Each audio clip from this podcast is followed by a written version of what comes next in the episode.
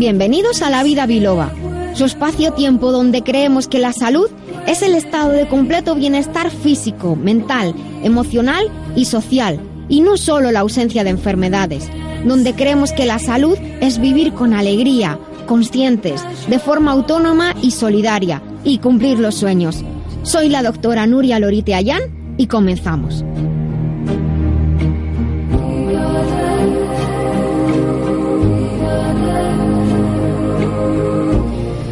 Buenos días a todos. Eh, estamos un sábado más, una mañana más en Libertad FM, en el estudio de Libertad FM, cuando son las 12 y 8, las 11 y 8 en las Islas Canarias, comenzando esta mañana para vivir juntos la vida biloba.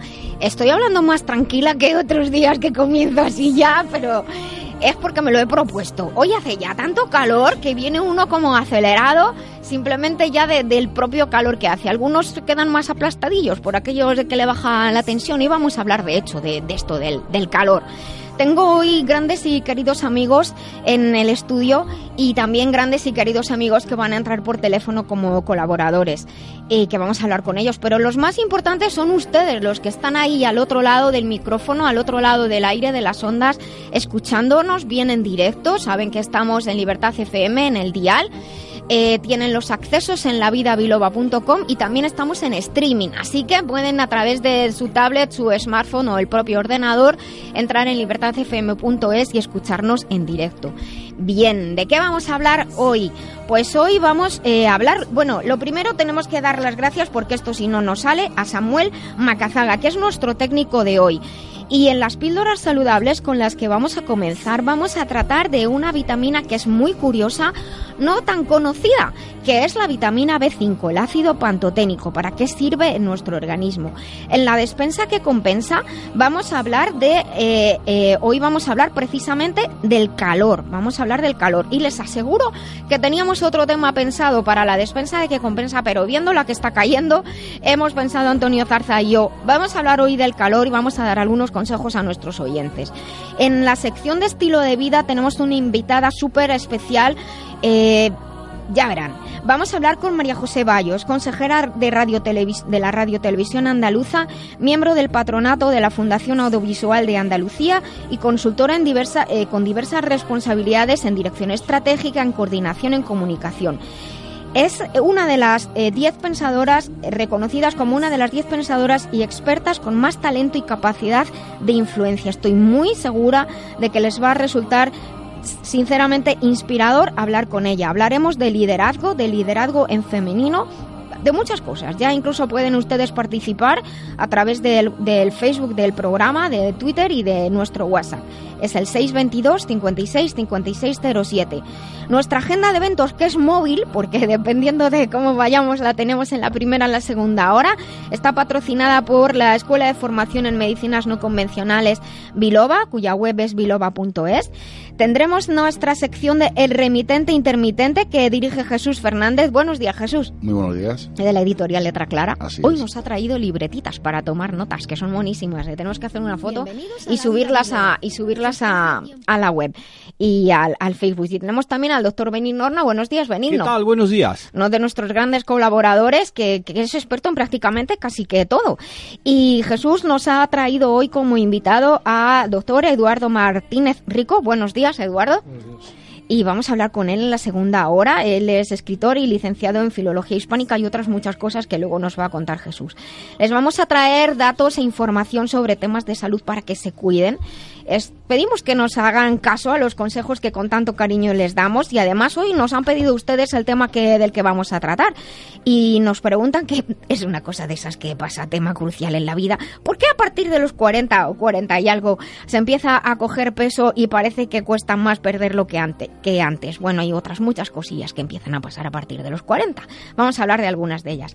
Con Quisco Carmona, nuestro tecnólogo ingeniero del bienestar, hoy vamos a hablar en concreto de los sistemas de protección para los ciclistas. Importantísimo, mucho cuidado que hay muchos ciclistas por la carretera y es una vida sobre dos ruedas. Tienen, les recuerdo, a su disposición todos los episodios de La Vida Biloba en lavidabiloba.com y bueno, tenemos eh, Facebook y Twitter donde nos llamamos La Vida Biloba, todo es La Vida Biloba, es muy fácil. Inviten a sus amigos, díganles que estamos aquí en directo y venga, vamos a comenzar aquí en Libertad FM. Llama a La Vida Biloba, que con rigor y con humor te ayuda la doctora a que te encuentres mejor. Sea un dolor engorroso o un simple ataque de tos, 915757798 o 915757232.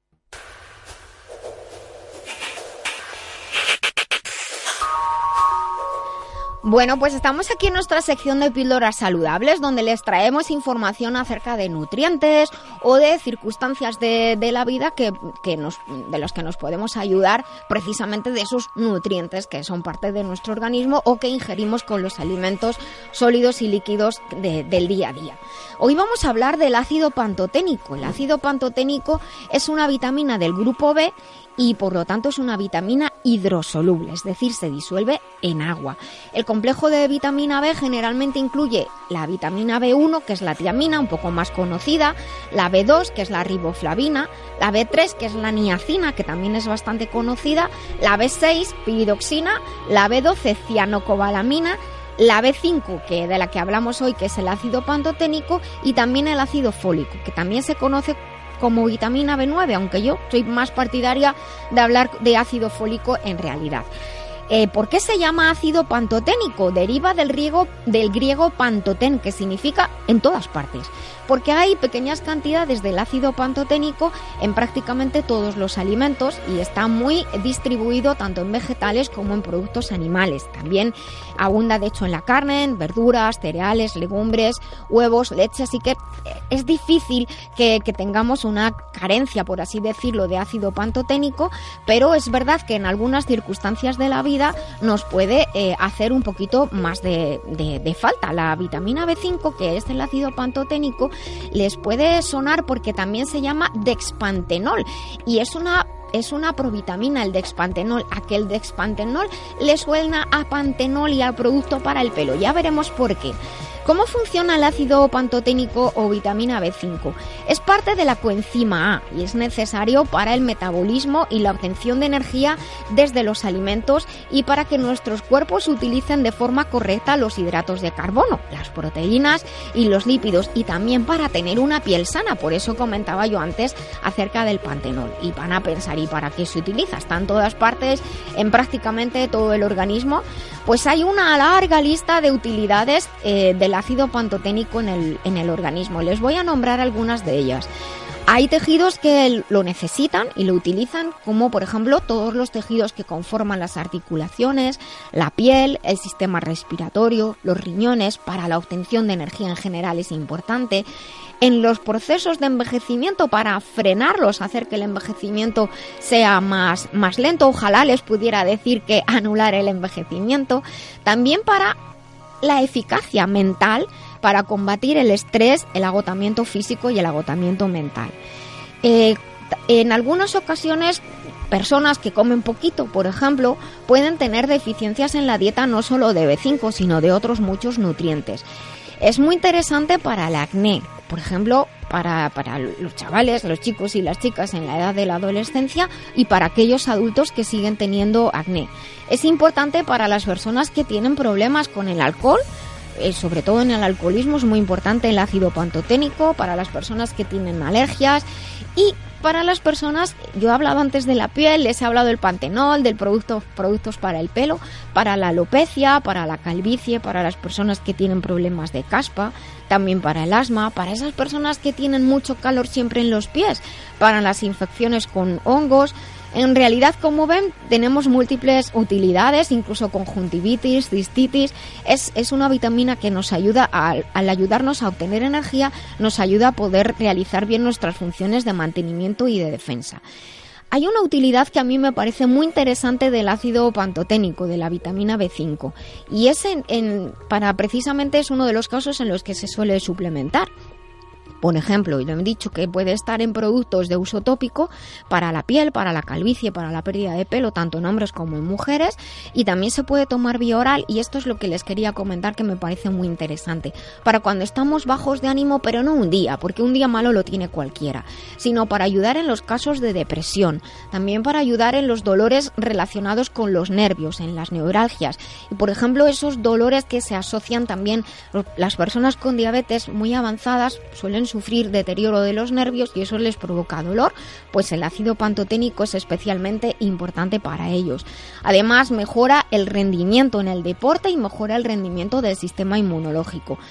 Eh, que le están saliendo canas muy pronto, muy pronto, pues a lo mejor necesita un poquito más de ácido pantoténico en su dieta o si le duele la cabeza o personas con hiperactividad que también pueden los niños o los, los adultos, se ríen por aquí porque he señalado a alguien, eh, ayuda a regular el sistema nervioso y nos ayuda a regular nuestra, nuestra actividad.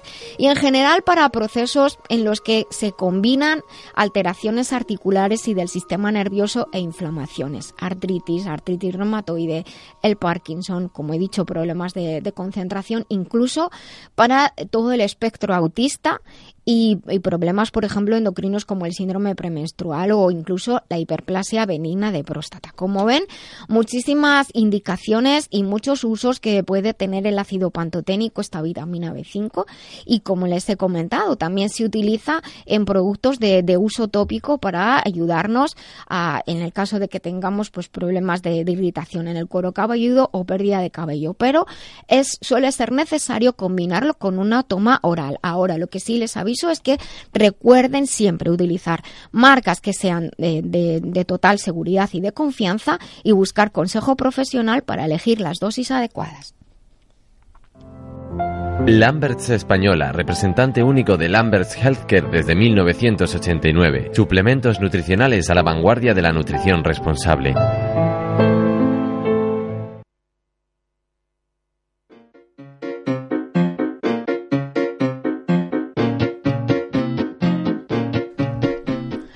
Pues ya cuando entra esta sintonía y estamos en, la vida biloba, sabemos que además estamos abriendo nuestra despensa, esa despensa que compensa. Y esto es como encontrarse un, tesoro en el armario. Iba a decir eso de salir del armario, pero suena raro. No quiero decir eso. Eh, tenemos a Antonio Jesús Zarza al otro lado del teléfono. Samuel. Eh, tenemos, vale. Entonces, estamos en la despensa que compensa, abrimos nuestra despensa y sale del armario nuestro Antonio Jesús Zarza. Buenos días, Antonio. Buenos días, Nuria, ¿qué tal? Oye, yo acabo de decir esto de que sales del armario, pero lo digo con todo el cariño del, del mundo. Y es que cada vez que abrimos la despensa que compensa, estás tú ahí para contarnos cosas que además que sé que, que, estás trabajando, así que te agradezco mucho el tiempo que nos dedicas y sobre todo la adaptabilidad, porque nosotros teníamos pensado otro tema para hoy que lo hemos dejado para la semana que viene, porque viendo la que está cayendo de, de calor, pues hemos pensado en prepararles unos consejos para cuidar eh, cuidarnos y prevenir los efectos de, del calor. ¿Cómo está la cosa por allí? Aquí hace bastante. Bastante. Bueno, pues vamos a contarnos a nosotros mismos y a nuestros oyentes algunos consejos para llevar mejor este, este calor. El calor eh, es, todos lo sabemos, pero es la sensación que se experimenta cuando la temperatura del ambiente exterior está cercana o por encima de nuestra temperatura corporal. Y claro, esto también por eso algunas personas sienten calor antes que otros o están más agobiados con el calor unos más que otros porque también depende de su temperatura corporal.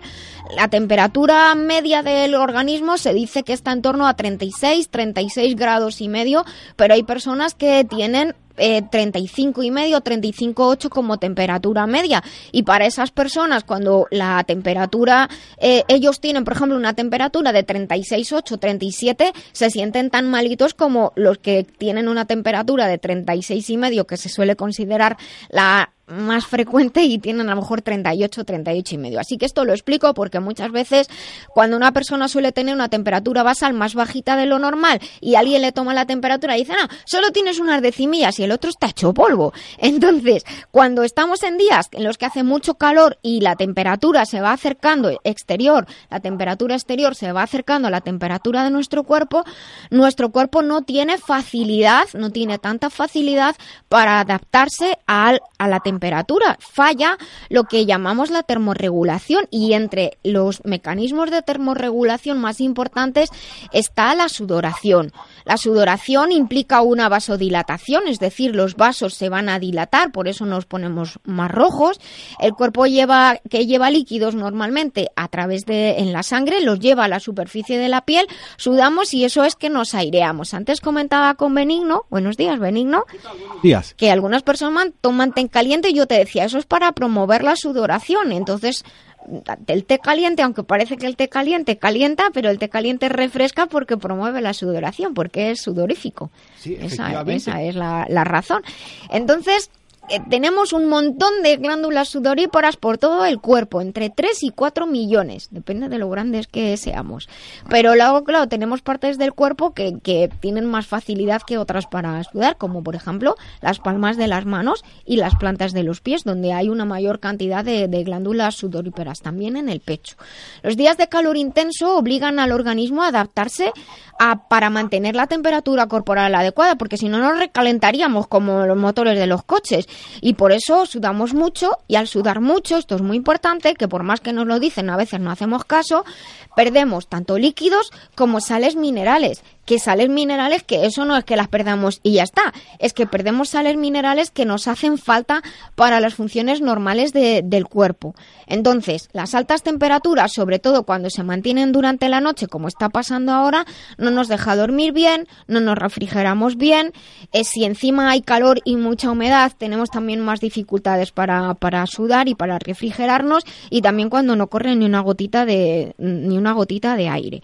Entonces, hay algunos síntomas que, que se asocian a esa pérdida de líquidos, mm, diría, masiva o importante y de sales minerales o electrolitos, como pueden también algunas personas comprender, que se asocian a las sudoraciones excesivas. Dínoslas, Antonio Jesús, ¿cuáles son estos síntomas? Pues mira, Nuria, son el dolor de cabeza, mareo, debilidad muscular y calambres, náuseas, vómito y elevación de la temperatura corporal. La elevación de la temperatura corporal es un problema muy grave, porque además, eh, si supera eh, no- normalmente los, los 40 grados, puede sufrirse lo que se llama golpe de calor. Y un golpe de calor no es que haga calor de repente porque entro en una habitación o salgo a la calle y de pronto, ¡ay, qué calor hace! No, un golpe de calor es una situación grave para el organismo, de hecho, es una urgencia y puede llegar a provocar un, un colapso. Los síntomas que, que preceden a un golpe de calor son los que nos ha mencionado antes Antonio Jesús, dolor de cabeza, mareos, debilidad muscular, vómitos, calambres, pero además empieza a aparecer sensación de agobio, sequedad, pulso rápido, incluso un dolor intenso de cabeza y confusión y pérdida de conciencia. Es una urgencia, no se crean que esto es algo simple, por eso hay que prevenir y hay que poner una serie de medidas. Pero hay algunas personas que pueden estar más eh, en riesgo de padecer un golpe de calor. ¿Cuáles serían? Pues mira, Nuria, para que nuestro oyente nos entienda, vamos a emplear una serie de palabras sencillas y en primer lugar han de tener mucha precaución las personas con enfermedades circulatorias del corazón, cerebrales, respiratorias y de los riñones, y sobre todo las personas que tienen hipertensión. Exacto. Por otra parte, las personas mayores, sobre todo las que viven solas o son dependientes, porque muchas veces no pueden cocinar a tiempo o se deshidratan. Eso hay que tener muchísimo cuidado. ¿Quién Los más? niños pequeños de menos de cuatro años que también corren el riesgo de deshidratarse y las personas con exceso de peso. Bueno, pues es muy importante beber. Y muchas personas dicen, es que no tengo sed. Aunque no tengan sed, hay que beber porque parece una tontería, pero, pero también dependiendo de la edad, lo primero, ni los niños ni las personas de edad avanzada tienen un control adecuado sobre, sobre la sed. Los niños y las personas mayores pierden en- a nivel cerebral, se pierde la capacidad de saber que, que tenemos sed. Parece un juego raro y enrevesado de palabras. Y también tiene mucho que ver con, con la costumbre que tengamos de de beber. Así que a los niños hay que darles de beber y a las personas de edad avanzada las tenemos que cuidar y recordarles nosotros que tienen que, que tienen que beber. Vamos a dar unas recomendaciones, Antonio Jesús, a nuestros oyentes y seguidores para evitar eh, los problemas asociados a las altas temperaturas. Vamos a ir apuntando. Cojan lápiz y papel. Venga. Venga, Nuria. Pues mira, evitar la actividad física durante las horas centradas del día, que es cuando más calor hace. Hmm. Que, lo- que los hay, que deja que te interrumpa, que los hay algunos que se lanzan a unas horas que ya les vale. ¿Qué más? Descansar en lugares frescos y con sombra. Beber bastante líquido. No se olviden de lo que hemos comentado, Nuria. A los niños hay que darle de beber y a los abuelos A también. los abuelitos también, eso. Beber y sobre todo beber sin esperar a tener sed. Muy bien. Muy importante. Consumir zumos de fruta o bebidas isotónicas, pero diluidas con un poco de agua para reponer la pérdida de minerales sufridas por, por el sudor. Muy bien. Evitar las bebidas alcohólicas y excitantes, es decir, las que llevan cafeína. Y las muy azucaradas también. Hacer comidas ligeras que nos van a ayudar a reponer las sales minerales perdidas por la sudoración y que no nos sobrecargan el sistema digestivo ni nos sean de calor. Exacto. Es mejor, son, esas comidas son las ensaladas, las macedones de fruta, rico. sopas frías Ujú. con hortalizas y zumo de fruta y hortalizas. Muy bien. Y en el caso de las personas que necesitan una, una atención especial, no dejarlo solo y asegurarse de que beben bastante líquido y que llevan ropa ligera y fresca para favorecer la transpiración y la evaporación de sudor. Esto es muy importante porque ahora cuando hace mucho calor, igual que cuando hace mucho frío, hemos de tener eh, especial atención a las personas mayores que, que viven solas, eh, no dejarles desatendidos. También es muy importante quizá consultar con su médico porque puede que alguna de tus medicaciones que estén tomando ahora en las temporadas de mucho calor necesiten un ajuste, por ejemplo los diuréticos. De hecho, la cafeína es diurética, entonces por eso perdemos líquidos a través de la orina y podemos estar perdiendo sales minerales. Es, si se sienten mareados o extraños con los días de calor y toman medicación, consulten con su médico porque a lo mejor necesitan algún ajuste. En cuanto a la ropa, es algo muy curioso. Lejos de lo que parece, llevar varias capas de ropa de algodón separadas del cuerpo y ligeras ayudan a transpirar mejor. Y si no, que se lo digan a la gente de- del desierto. Hay que evitar la ropa ajustada, refrescarse, mojarse el pelo, la cabeza, las muñecas y los tobillos y llevar calzado fresquito. Recuerden que les he comentado que las palmas de las manos y los pies son zonas por las que el cuerpo se refrigera bastante. Y antes de que nos des una receta, aquí está levantando la mano como los chiquillos eh, Benignorna que nos quiere decir algo. El mejor remedio que yo conozco y es eh, total es cuando tienes mucho calor te pones un hielo en el ombligo. Un hielo en el ombligo. Sí, Y Uy. en invierno, si veis las películas donde salen las, las personas que están durmiendo en un parque, Sí. lo que se tapan es el ombligo. Sí, bueno, lo- Entonces, lo- eh, eh, los periódicos que se ponen no se los ponen encima, sino en el ombligo. El ombligo, si tú tienes mucho calor, te pones algo fresquito en el ombligo y te quedas, vamos, claro. se te va. Está aquí mi cerebro procesando lo que estás diciendo y claro, detrás está el trocito de cordón umbilical. Se dice que es una puerta de la vida. El ombligo, así que mira qué curioso. Bueno, una cosa que he aprendido. Un hielito en el ombligo. Los chinos ponen cuando hay es frío y que provoca problemas de diarreas así, un poquito de jengibre, que es caliente. Fíjate, esto tú no te lo sabías. No. Antonio Jesús, dinos una recetita para reponer agüita y sales minerales. Pues sí, mira, el zumo de dos limones con una naranja grande, dos litros de agua, una puntita de cuchillo de sal y una puntita de cuchillo de bicarbonato. Esto nos ayuda, es una limonada que nos ayuda a reponer los minerales perdidos, bueno, los minerales y todas las sales y darnos Exacto, energía. muy bien. Pues mira, lo que vamos a hacer es que además vamos a poner luego en, en, en el, en el Facebook de, de nuestro programa de La Vida Biloba y en la web, vamos a poner un rico jugo fresquito que nos han enviado, hecho a base de pepino, de melón, de fresas, de menta, lo, lo vamos a, a copiar y lo vamos a subir para que lo vean nuestros oyentes. Y nada, te dejamos trabajar, espero que estés con algún ventilador o aire acondicionado y que tengas un buen día y te vemos la próxima semana. Antonio Jesús, muchísimas gracias por tus consejos. Muchísimas gracias, Nuria. Un abrazo muy grande. A ti también. Adiós. Hasta luego. Adiós.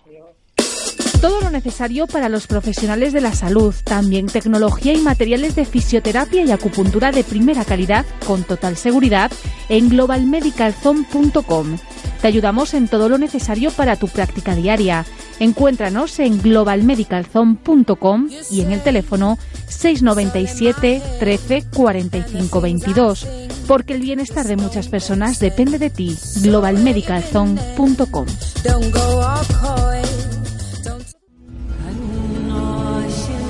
Mantener la salud de forma integral atendiendo al cuerpo, mente y emociones es un camino que realizamos con Master Life. Master Life es una línea de complementos nutricionales creados con casi 30 años de experiencia en el cuidado del bienestar integral, con responsabilidad y uniendo ciencia y tradición.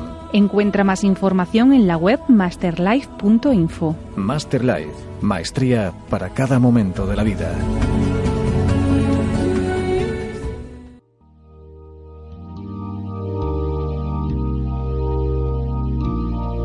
When you try your best but you don't succeed. When you get what you want but not what you need. Esta canción tiene su pequeña breve historia.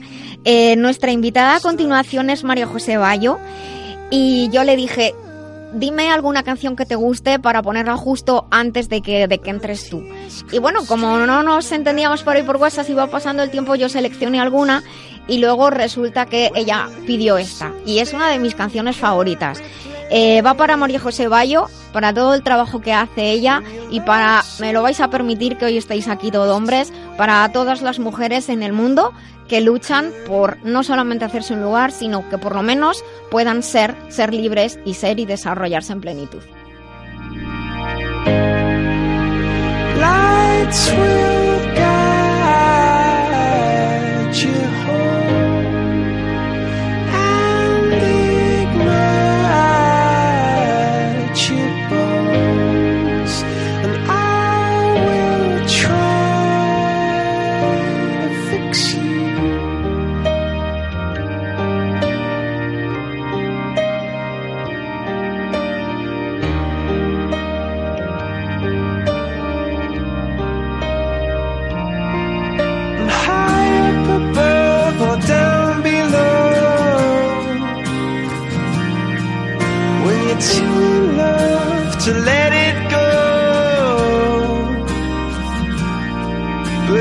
Never try,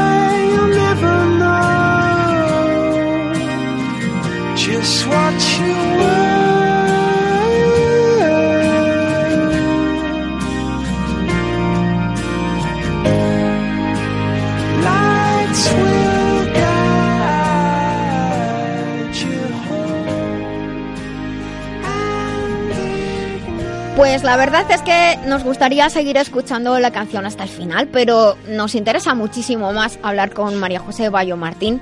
Buenos días, María José. Hola, ¿qué tal? ¿Cómo estáis? Pues muy felices de, de tenerte aquí con nosotros. En primer lugar, darte las gracias por, por estar aquí en La Vida Biloba. Decirte que, que tienes a todos los co- colaboradores encandilados deseando hablar contigo. Yo estoy encantada también, de verdad, y además qué manera más emocionante de empezar una entrevista con esta canción, de verdad, y con tus palabras, ha sido precioso. Pues nada, es, son las conexiones del corazón que, decimos, que yo creo en ellas y creo que son realmente lo que no tenemos que, que dejar que desaparezca de nuestra vida. Déjame que te presente formalmente. Eh, María José Bayos, presidenta de la Fundación Audiovisual de Andalucía, consejera en la Radiotelevisión de Andalucía y experta en comunicación. Forma parte del ranking de las top 100 mujeres líderes en España como una de las 10 pensadores y expertas del país con más talento y proyección.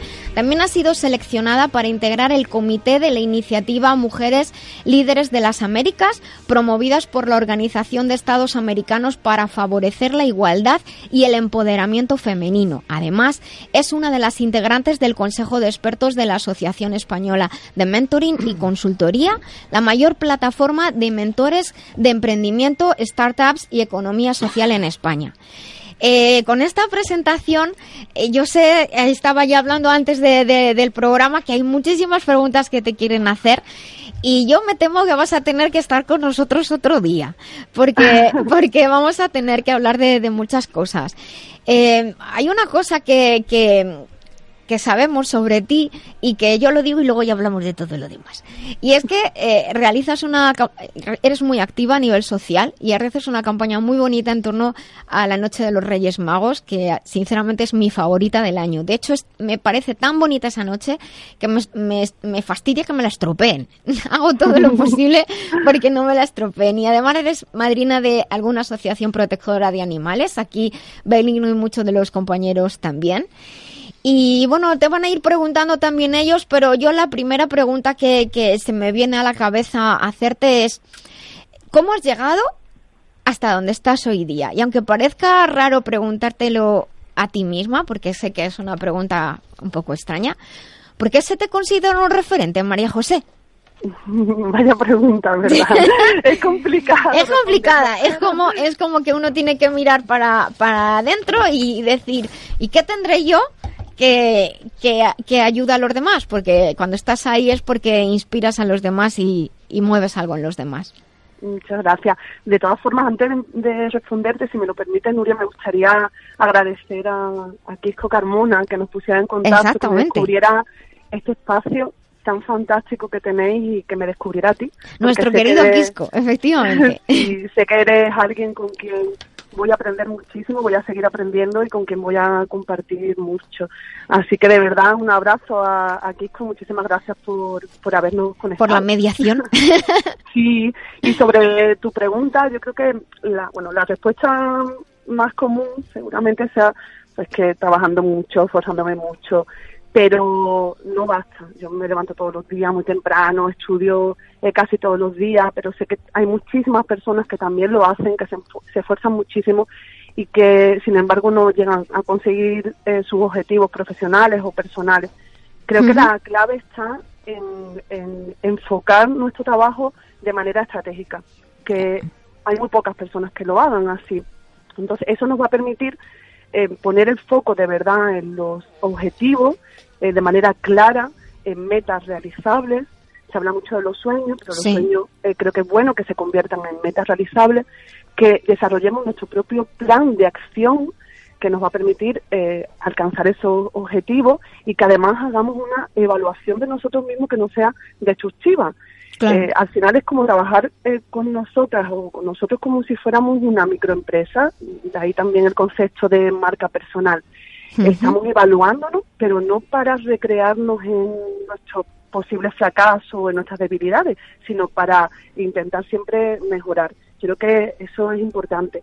Y sobre la posibilidad de que yo sea un, un referente, por lo que me comentan las personas que me lo dicen, yo creo que lo que ven es que yo he, he recorrido un camino que para esas personas resulta inspirador, que quizás todavía no lo hayan recorrido y entonces yo les puedo dar las claves desde mi propia experiencia para que lo hagan.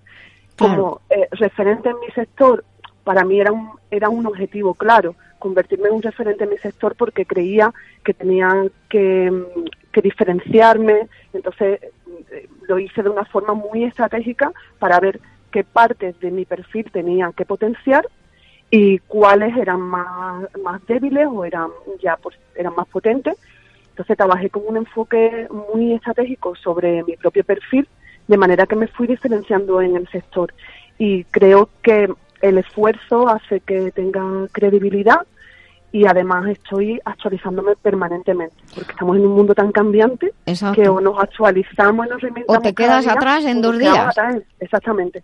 Yo tengo la sensación cuando no leo o no estudio en, en- en un par de días ¿Qué? que ya me he perdido un una vida entera. A mí me pasa exactamente lo mismo, es verdad, a veces asusta esa sensación. Y es cierto esto que estás diciendo, que, que y es- he escuchado en tus, tus conferencias donde, de donde hablas justo esto que nos estás comentando, que parece que a veces hay algunas personas que lo que tienen, y, y, ah, eh, me gusta que lo has comentado, el decir qué percepción tienen los demás de nosotros, porque a veces nosotros tenemos una percepción de nuestros valores, los demás tienen otra percepción y lo que hay que hacer es aunar eso, porque si no, efectivamente no ya no vamos a conseguir éxito y además en el camino hay muchísimos obstáculos que, que hay que, que hay que superar. Exactamente. yo creo que hay personas brillantes, brillantísimas, que no son conscientes del potencial que tienen.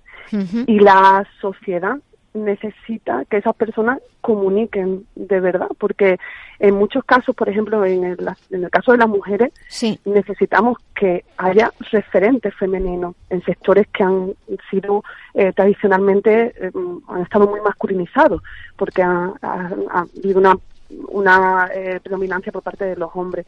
es muy importante que esas personas sean conscientes del potencial que tienen, de sus valores. Siempre digo que todos y cada uno de nosotros somos una opción única que podemos diferenciar eh, dentro de la, de la sociedad, porque no hay una, eh, una suma de valores, de fortaleza, de virtudes, de defectos, igual a la de nosotros. Entonces tenemos que, que, partir de la base de un autoconocimiento para después presentar a la sociedad la mejor versión de nosotros mismos. Y ahí tiene que haber una comunión entre lo que percibimos de nosotros y lo que estamos proyectando hacia los demás. Si has oído una de mis últimas conferencias, yo hablé de mi, propia experiencia. Sí, efectivamente.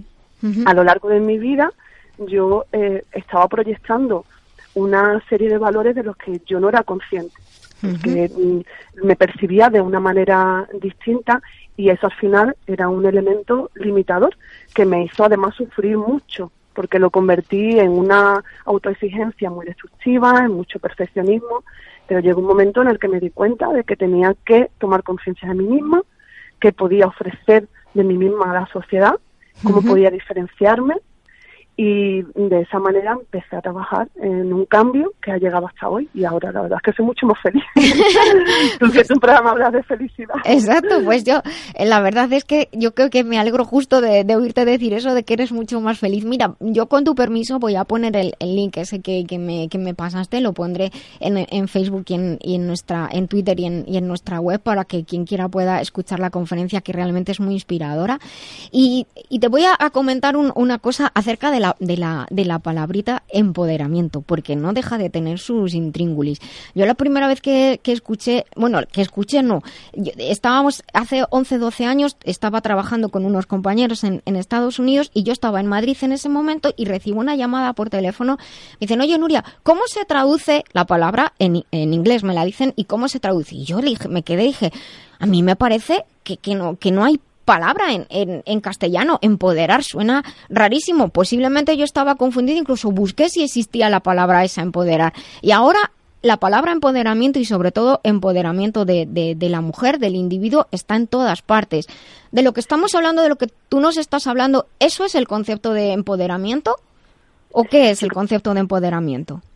Sí, yo creo que el, empoderarnos a nosotros mismos o facilitar el empoderamiento de los demás es al final poder eh, dar los instrumentos necesarios para que nos podamos eh, desarrollar, podamos crecer en igualdad de oportunidades. Por eso es muy importante, como eh, tú mencionabas, el empoderamiento femenino, el empoderamiento de las mujeres, porque eso, al, dar, al darles a las mujeres los instrumentos necesarios, van a poder crecer y desarrollarse en igualdad con respecto a los hombres, con los. Con los cuales no han podido competir en condiciones de igualdad, lamentablemente, por todas las circunstancias que nos han rodeado. Pero eso tenemos que cambiarlo. Creo que es fundamental que lo hagamos juntos y, y que, que promovamos un cambio colectivo, que seamos conscientes de ello. Ya te contaré un día una aventura que si te la cuento ahora pues, te voy a quitar el tiempo, ya te la contaré a ti por teléfono. Pero hay una cosita que, que, quería comentar y, y, precisamente para todos los que nos escuchan, hombres y mujeres. Generalmente las mujeres solemos tener como un poquito más de pudor a la hora de comunicar nuestros valores o demostrar lo que valemos. Tú trabajas en, en, en, el tema de, de mujeres, liderazgo y, y, empoderamiento de las mujeres también en, en Latinoamérica. ¿Tú qué propones para, para las mujeres que, que, claro, decimos, hay que hacer esto, pero luego internamente hay algo que te dice que no, que está como grabado en nuestros genes, ese apuro a comunicar o, a darnos a valer o a mostrar lo que somos en realidad? Sí, yo creo que eh, tenemos que conseguir que las mujeres comuniquen con un enfoque claramente orientado hacia el liderazgo. Por eso yo hablo de comunicar para liderar y fundamentalmente a las mujeres. ¿Por qué? Pues porque a lo largo de la historia ha habido mujeres brillantes con perfiles destacadísimos que, sin embargo, estuvieron condenadas al ostracismo por el mero hecho de ser mujeres. Exacto, un montón. Eh, a mí me, me gusta mucho hablar del caso de Alice Guy. Ella fue la pionera del cine tal como lo conocemos hoy.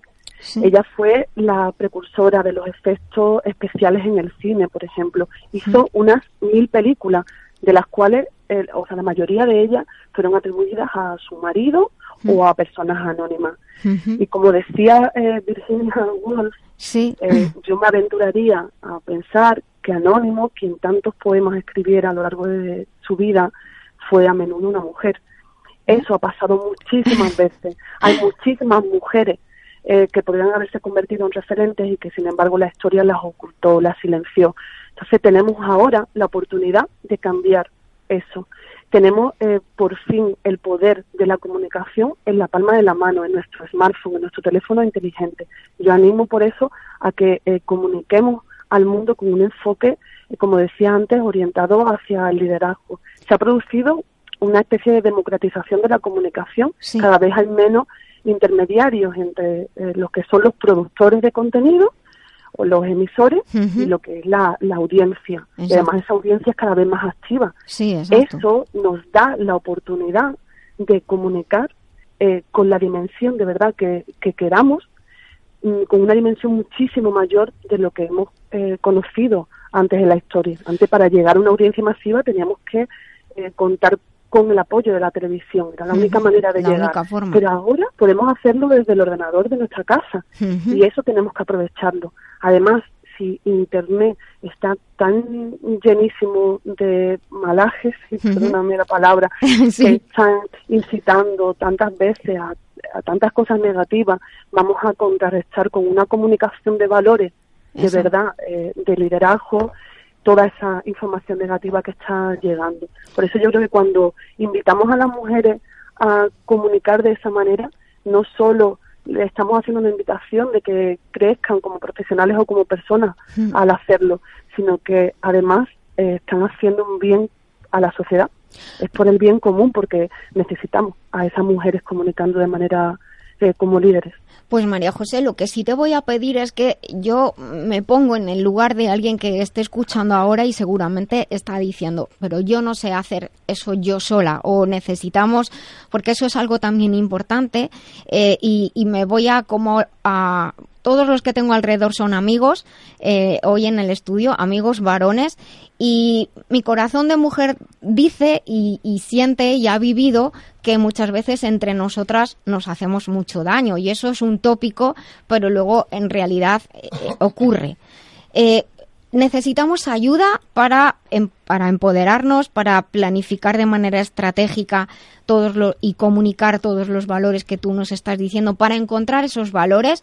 Así que lo que te voy a pedir es que nos, nos comentes, eh, a lo mejor alguien lo puede hacer sola, pero seguramente necesitamos esa mano de alguien que ha recorrido el camino, que ya está un poquito más arriba en ese, en es- más cerca de, de- de la cima, por así decirlo, y nos puede lanzar la mano y acompañarnos. ¿Cómo, cómo te podemos encontrar? ¿Cómo te puede encontrar alguien eh, y, y escuchar tus conferencias o contactar contigo? ¿Cómo puedes ayudar tú? Sí, yo creo que, que es muy importante, como comentas, que mm, tomemos conciencia de que ninguna de nosotras somos superwoman ni que Exacto. hay tampoco hombres todopoderosos. No te, no te digo la cantidad de problemas de salud de pacientes que me encuentro que vienen justo de esto que tú acabas de comentar. De, de- Y yo misma, yo cometí ese error en, en momentos de mi vida que por no pedir ayuda sufrí más de la cuenta. O sea, Ujú. no, no es necesario. Cuando ya tomas Mm. conciencia de ello, no, no tiene que darnos ningún pudor pedir la ayuda que sea necesaria. Yo lo hice y a mí me fue mucho mejor. Lo que veo además que hay una tendencia a cada vez compartir más, cada vez tiene más poder el compartir, el enriquecernos.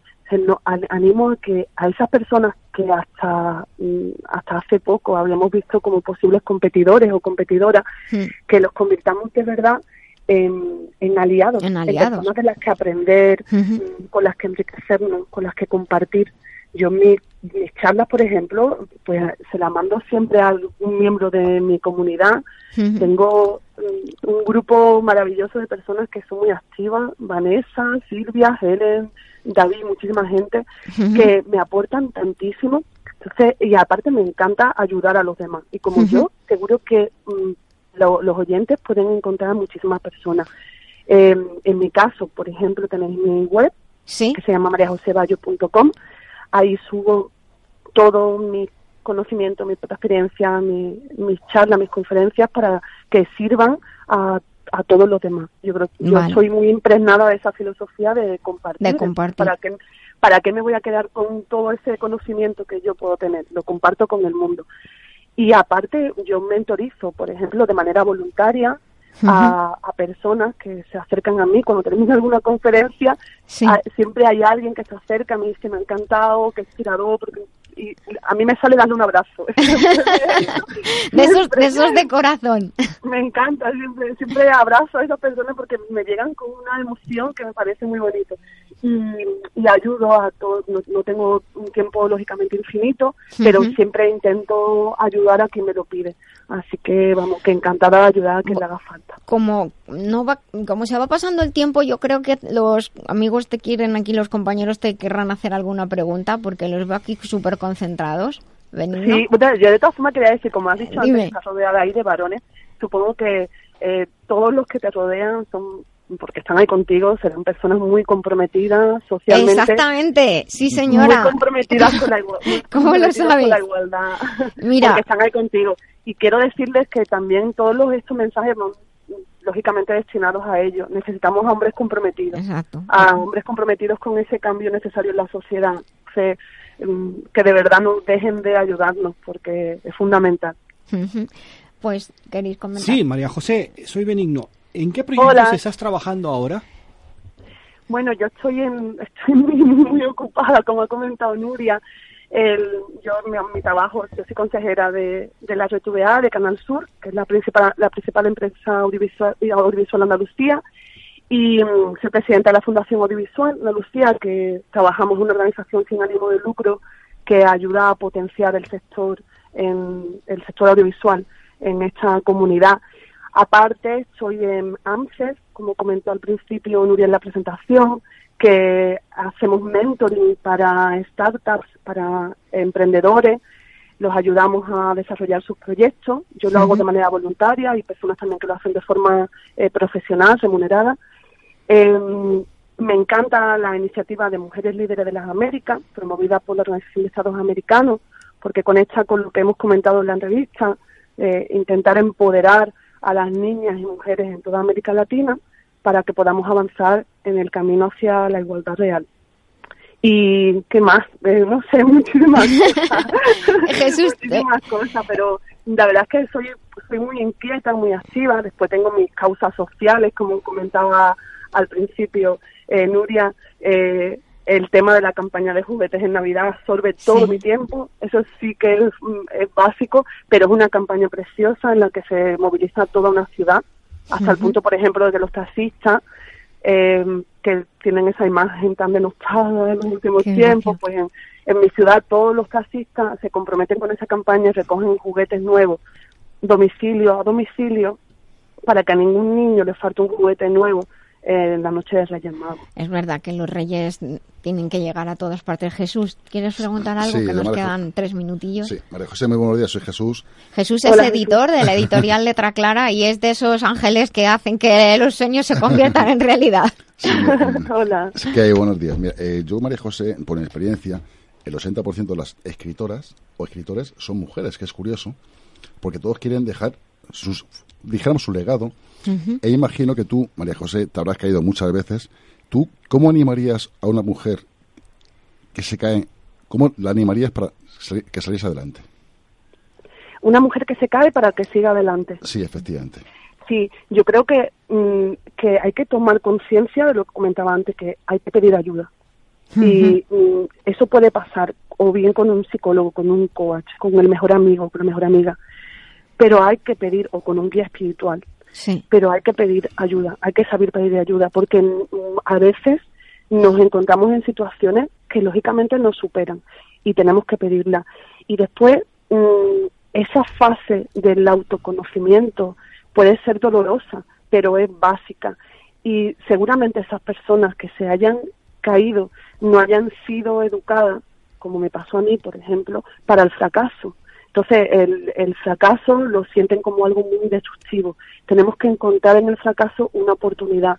Yo siempre comento que eh, caerse al final es una manera, una oportunidad para coger impulso, levantarse con más fuerza.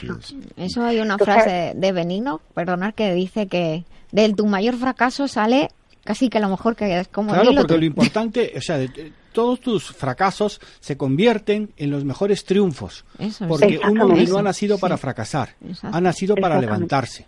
Es que- No nos podemos quedar en el suelo y, como decía eh, en algún momento, no podemos recrearnos en, en todas esas debilidades, en todo eso negativo que encontramos en nosotros mismos. No hay nadie perfecto.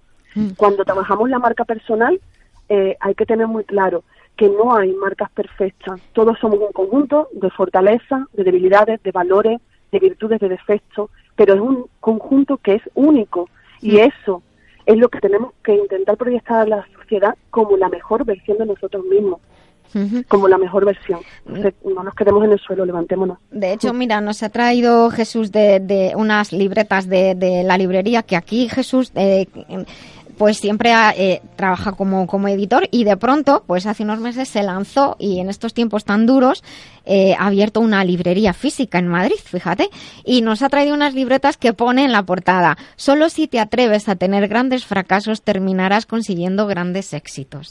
Ya Así te, ya te, te- la frase es bien bonita.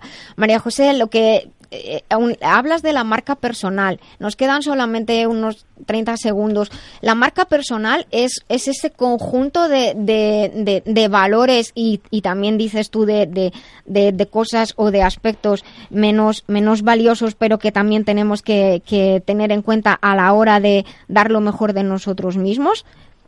Yo la concibo como el, el resultado del desarrollo de una estrategia de comunicación propia que nos permitirá conectar la imagen que proyectamos con nuestros valores y los objetivos a los que aspiremos. Bueno. Ahí está la, la clave y eso es lo que creo que tenemos que trabajar todos para, como decía, dar la mejor versión de nosotros mismos a la sociedad.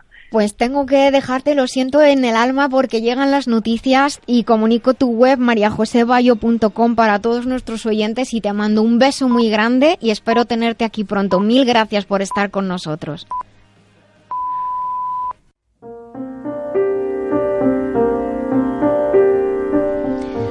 Bueno, pues hemos pasado nuestros eventos a la segunda hora porque estábamos ahí encandilados hablando con María José Bayo. Sean bienvenidos a La Vida Biloba, aquellos que se incorporan en este momento y gracias a los que continúan con nosotros desde las 12 de- del mediodía. Ahora son las 13 y 8, las 12 y 8 en las Islas Canarias y tengo que hacerles algunos anuncios. Pueden entrar si quieren eh, para conocer eventos, noticias, hay un blog en el que pueden participar en la web nurialoriteayam.com, que sí, es mi web y ahí pueden eh, estar en contacto conmigo y tener información, como digo, acerca de diversas conferencias, seminarios, vídeos, tienen un montón de cosas por las que navegar y escuchar y, reírse también un poquito y aprender de, de- del organismo y, y de cómo ser saludables y vivir la vida en positivo. También decirles que la escuela Biloba, cuya web es biloba.es, abre su matrícula para empezar en julio el próximo curso, la próxima eh, edición de, de la formación del método Lorite para el cuidado y optimización del sistema locomotor.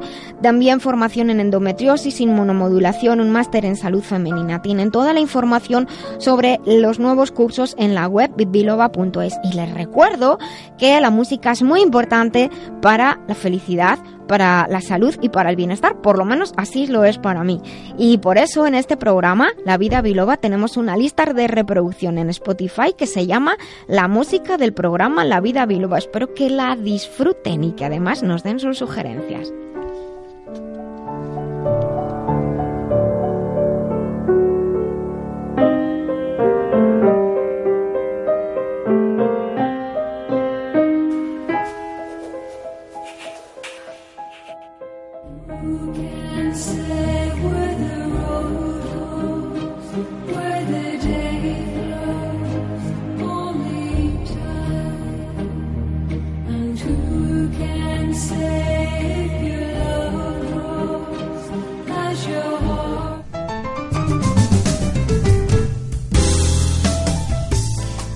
Pues bueno, ya cuando entra esta música, digo, siempre digo lo mismo, pero es que no es mentira, a mí se me mueven solos los pies. Y además, pues aprovecho para saludar de nuevo y for- y formalmente a Jesús Fernández de Editorial eh, Letra Clara mi librería. Y eso de mi librería, a veces la gente dice, bueno, mi librería que es tuya, digo, no, mi librería es mi librería, pero es de Jesús. Y entonces el otro día me hizo María del Carmen Aranda, a la que mando un gran beso y un enorme abrazo desde aquí, me hizo una entrevista en, en su programa, La magia de la palabra, y entonces fue muy gracioso porque, claro, hablamos de ti, como no podía ser de otra manera. Una mujer maravillosa que, gracias a Dios, desde aquí la mando un fuerte abrazo. Exacto. Y entonces decía, mi librería no, es tu librería, no, es que se llama mi librería, en la calle Hermanos Gómez 18 en Madrid, para todos nuestros oyentes. Y Jesús lleva la sección del remitente intermitente, que como todos nuestros oyentes saben, están dedicada, está dedicada a los libros y a los autores. Y dejadme que diga, eh, me han preguntado ayer, ¿cómo es que tienes una sección de libros en un programa de salud y bienestar? Digo, pues la verdad es que para mí es tan obvio que los libros son mi tesoro, que, que es que no podía ser de otra manera. Hay música y libros. Y hoy nos has traído a un maravilloso invitado, Eduardo Martínez Rico, y te dejo bueno que lo presentes tú y bienvenido, Eduardo. Muchísimas gracias. Bienvenido de nuevo. Gracias. Muy buenos días, Eduardo. Eh, mira, un- voy a empezar tu, esta sección con un fragmento que puso Luis Alberto de Cuenca que dice: Eduardo Martínez Rico maneja a la vez con precisión y entusiasmo los resortes de la gran cultura y de la cultura popular. Necesitamos muchas personas que, como él, hagan esto en España. Mm, Voy a leer un poquito tu biografía, más o menos, para que la gente te conozca, darte a conocer, eh, Eduardo. Para mí es un privilegio tenerte aquí con nosotros. Muchas gracias. Eh, bueno, mm, Eduardo Martínez Rico nació en Madrid, se licenció en Filología Hispánica en el año 1999 en la Universidad Complutense de Madrid y se doctoró por la misma universidad tres años después, con una tesis titulada La obra narrativa de Francisco Umbral. Ha publicado los siguientes libros, Umbral, Vida, Obra y Pecados, Conversaciones, Umbral, las verdades de un mentiroso ilustre, Alberto Vázquez Figueroa, A la aventura, Pedro J. Tinta en las venas, La guerra de las galaxias, El mito renovado. Decir, tienes 11 libros publicados, eh, Eduardo. Eh, también escribes tanto lo que es por internet como mm, en papel, en la revista Expansión, en Época, Que Leer, Diplomacia, y eres el codirector de la revista A Buena la Plu- Pluma. Eduardo, mm, ¿Dónde no escribes? Bueno, eh, ahí aparecen publicaciones en las que escribí en el pasado. Actualmente publico sobre todo en el norte de Castilla, en abuelapluma.com, en la revista Aprender a Pensar, que es una revista mm, digital por suscripciones, Mm, y escribo en, en mis libros, que estos años estoy, estoy publicando bastante. Sí, mira, yo antes, eh, fuera de micrófono, te comentaba sobre el tema de Umbral, por ejemplo. Tú lo has conocido en profundidad, has hecho una tesis sobre Francisco Umbral, que no es fácil, porque era una persona un poco introvertida y un poco, dijéramos, muy suya. Mm, tú, Eduardo, ¿cómo te introdujiste en el mundo, aparte que eres un gran escritor, eres periodista, cómo llegaste a hacer una tesis de Umbral? Mm, Pues porque me apasionaba el tema, me encantaba como lector. Porque yo conocí eh, aproximadamente, bueno, ya lo leía yo creo que en tercer book más o menos eh, cuando surgió la polémica en el programa de Mercedes Milá. Mm, ahí estuve en un programa de radio en el que lo recordaron. Mm, lo conocí más o menos como lector, pero sobre todo fue al leer La Rosa y el Látigo, que fue una antología de Miguel García Posada estupenda, maravillosa, en el que yo leí sus textos de la memoria, especialmente los textos de, de Mortal y Rosa, que había en esa antología, y quedé absolutamente fascinado. Me encantaba. Yo, era un gran lector, a mí me gustaba muchísimo leer, y, aquí, había encontrado algo nuevo ahí, ¿no? Entonces, cuando llegó la hora de hacer un trabajo de investigación para una beca en, en cuarto o quinto de carrera, eh, elegí Umbral, y después para hacer la tesis también elegí Umbral. Yo, por ejemplo, es curioso porque, afuera de lo que hablamos con Benigno, Benigno también entrevistó en su momento, era una persona que o le conocías o no le conocías. Es decir, ¿se dejaba conocer, Eduardo? Yo creo que si tú le demostrabas que conocías a fondo su obra, te abría todas las puertas.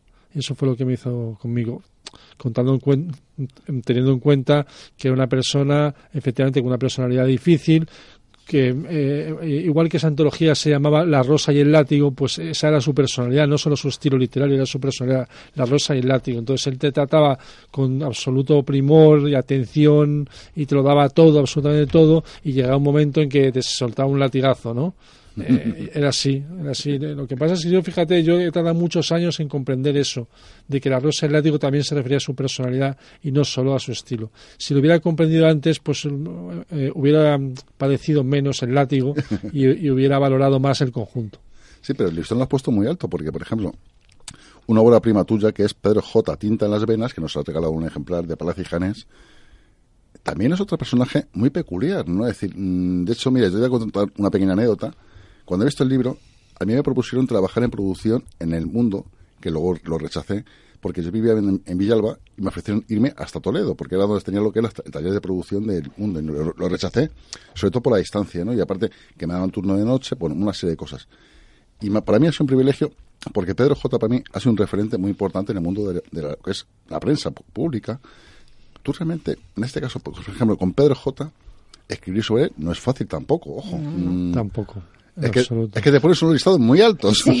A, a mí me han dicho que me gustan las personalidades muy fuertes. Eh, de hecho, hace poco, esta semana, El Mundo publicó un artículo sobre la presentación de mi tesis doctoral sobre Umbral y, y- y un libro que acabo de reeditar, Umbral, las verdades de un mentiroso ilustre, que es una reedición ¿no? del segundo libro de conversaciones que hice con él. Eh, tituló el periodista Pedro de Unamuno, y muy bien titulado, Toreo de cerca con el maestro Umbral. Toreo de cerca. Toreo de cerca. Porque es verdad que Umbral era una persona que, pues eso, que te acercabas y, tenías que alejarte, tenías que acercarte, alejarte de hacer un juego y al final era un toreo, verdaderamente. Yo, con las preguntas que le hacía, lo que no le gustaba, yo dejaba de preguntar, se le preguntaba otra cosa, cambiaba de tema y así constantemente, era un toreo de cerca.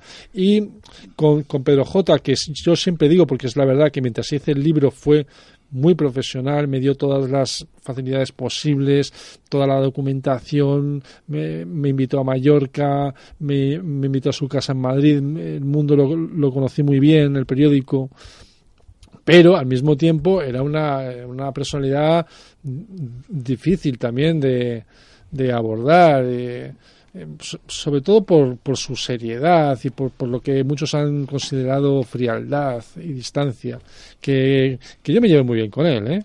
y, y- y- y aprendí mucho con él y, con todo lo que tuve que estudiar para hacer el libro, documentarme a fondo. Yo por lo que estaba viendo en el libro, así, cuando lo has, has traído, es curioso porque yo, Pedro J, no tenía el gusto de conocerle personalmente, ¿no? Pero le veo un referente en España en el mundo del periodismo, ¿no? Es decir, que aunque está actualmente un poquito apartado ahí, el hombre, pero yo creo que también está manejando un poco los hilos de- del mundo. ¿Es correcto lo que digo? Eh, ¿Del mundo? Sí. ¿Del Actualmente. mundo, del mundo o del no, del mundo, mundo del, del- mundo, del diario del mundo, efectivamente. No lo sé, yo, yo pienso que no. Hombre, a lo- yo pienso que actualmente no.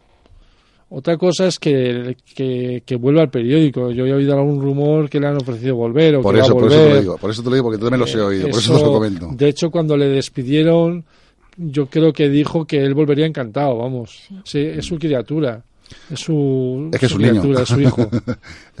Mira, yo, por ejemplo, también otro de los libros que, por ejemplo, he visto aquí, que mando un fuerte abrazo a lo que es Mágica Ediciones, eh, que se llama Cartas de un joven escritor a Don Quijote de la Mancha. Es decir, de pronto está hablando de personalidades como Umbral, Pedro J, y de pronto El Quijote, que es un, un libro muy referente aquí en, en España, ¿no? Bueno, eh, todo tiene su explicación, porque ese fue el primer libro que escribí con 22 años, en cuarto de carrera, un, un verano.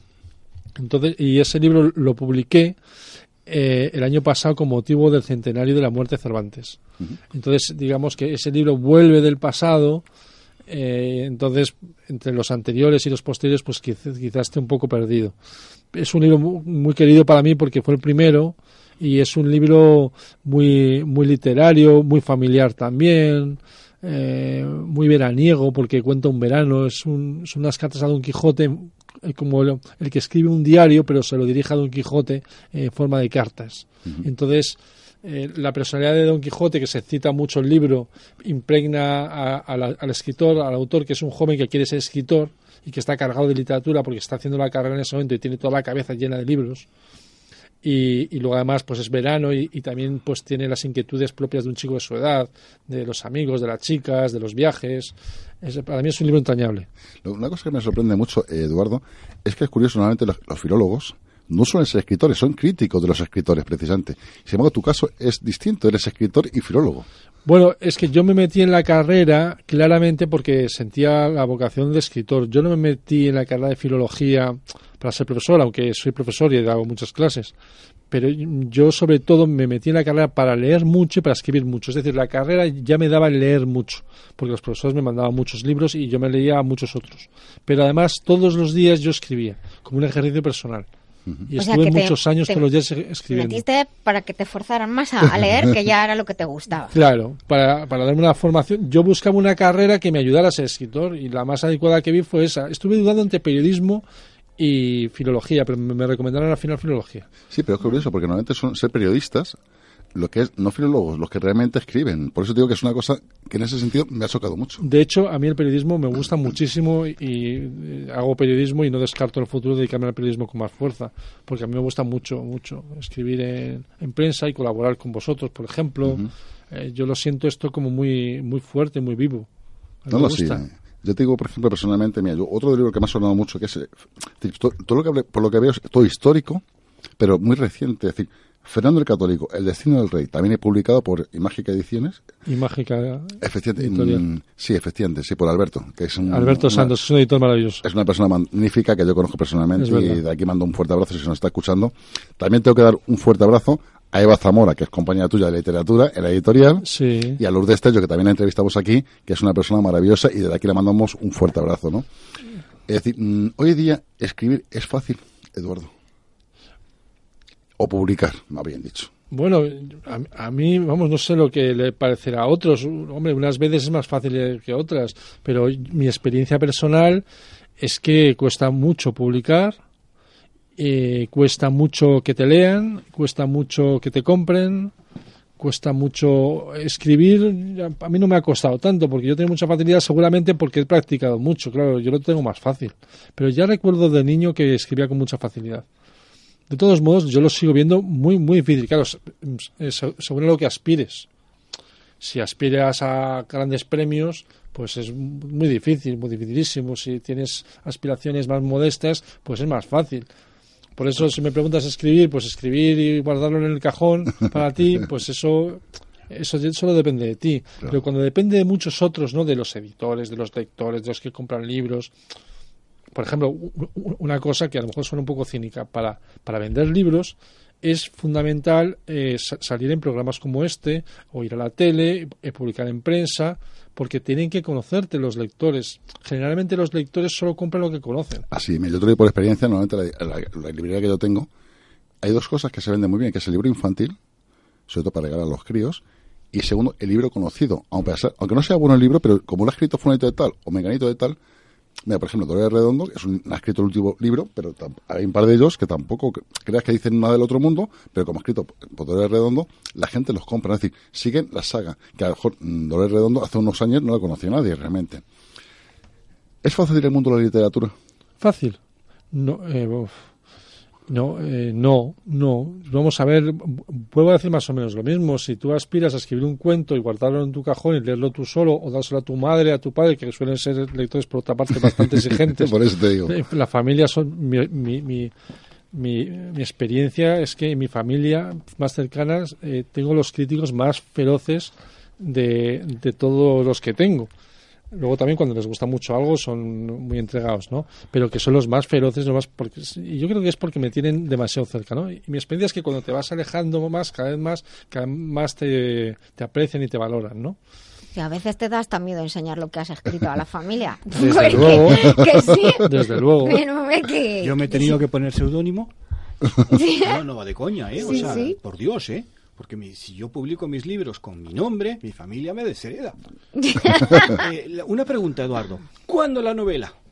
¿Cuándo? ¿Cuándo vas a empezar a escribir novela? Pero si ya tengo novelas. Mm, yo digo más que impliques a ti mismo. O sea, hiciste, por ejemplo, en el, lo del Don Quijote, ¿no? Por ejemplo, eso lo hiciste en plan novela. Pero, por ejemplo, eh, no basándote en, en personajes reales. Bueno, yo no sé, yo tengo por ejemplo una novela que se llama Relámpagos, que, que, es, que, que la considero muy ficticia, que, que- también es novela lírica, fic- em, filosófica, eh, gu- gusta mucho a los lectores, hay quien dice que es mi mejor novela, y luego eh, mi- mis novelas sobre el Cid y sobre Fernando el Católico son novelas que están muy documentadas, pero eh, en la historia eh, y por lo tanto en la realidad o en lo que nos ha quedado de la realidad de, de- de ese tiempo, ¿no? De esos tiempos, pero yo a partir de ahí imagino, imagino, Mm. o sea que son, son novelas. Tú. La verdad es que has, eh, has escrito sobre personajes que a mí me fascinan. De. Alberto Márquez Figueroa creo que he leído todo. Desde es que es, pequeña. es apasionante. Yo, yo soy muy, yo soy amigo de Alberto y es un escritor apasionante. Pues, pues, pues habremos leído los muy- dos más o menos. Muy, muy jovencilla y, y- y creo que lo he leído prácticamente todo. Eduardo, tú cuando escribes un- una obra, ¿escribes en primera persona o en tercera persona? Depende. Pues, por ejemplo, esta de Relámpagos que acabo de citar está escrita en, segunda persona. En segunda. Que además eh, tengo entendido que hay muy pocas obras en segunda persona. Por eso, por eso te lo digo, es que normalmente es en primera o en tercera, nunca Vamos en a explicar a los oyentes cuál es la diferencia, porque aquí estáis hablando vosotros de escribir en segunda Pues mira, tercera persona. precisamente lo voy a decir, eso se lo voy a dejar a Benino que nos lo explique realmente primera, segunda y tercera persona. A ver, ¿qué es eso de que un escritor escriba en primera, segunda y tercera persona? Mira, en primera persona es que hablas de- sobre tú, sobre tu vida, Tú sobre ti como si fuera tú mismo, efectivamente. En tercera persona es que te pones en, lugar de esa persona. Es decir, como si tú eres Fernando el Católico, pues empiezas a narrar la historia de tercera persona. El que es la forma típica de la narración, la, la narración clásica, en tercera persona.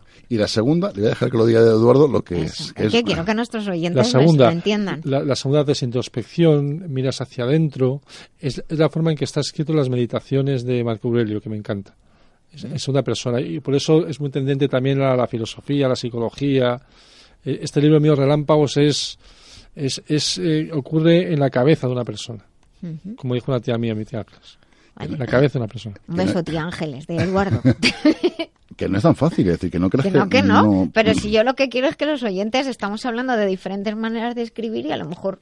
Mira, yo tuve una experiencia durante dos años, tuve un taller literario, precisamente para gente, pues incluso, no para que publicasen, para que escribiesen realmente sus relatos, e incluso coordinado talleres literarios. Y es curioso, porque todo el mundo habla en primera persona, o en tercera, depende. Pero normalmente en segunda persona es muy difícil hablar, por lo que lo ha dicho Eduardo. Ponte en esa persona y ponte en ese lugar. Hay una obra, aparte de las meditaciones, en una obra Aura de Carlos Fuentes, que es maravillosa, que está en segunda persona, pero son muy pocas. Yo no recuerdo mucho más. ¿eh? No, yo muy poquito he leído. Y, y- y este mío Relámpagos eh, es muy valorado entre la gente que lo ha leído. Mucho, mucho. Lo que pasa es que es una lectura difícil, no son como mis, mis- mis libros históricos, por Mm. ejemplo. Bueno, yo sé de la Guerra de las Galaxias, que como soy muy friki de la Guerra de las Galaxias, me lo Pues voy a comprar. La Guerra de las Galaxias, a- ahora que se están estrenando las nuevas películas, este está teniendo bastante éxito, mi libro.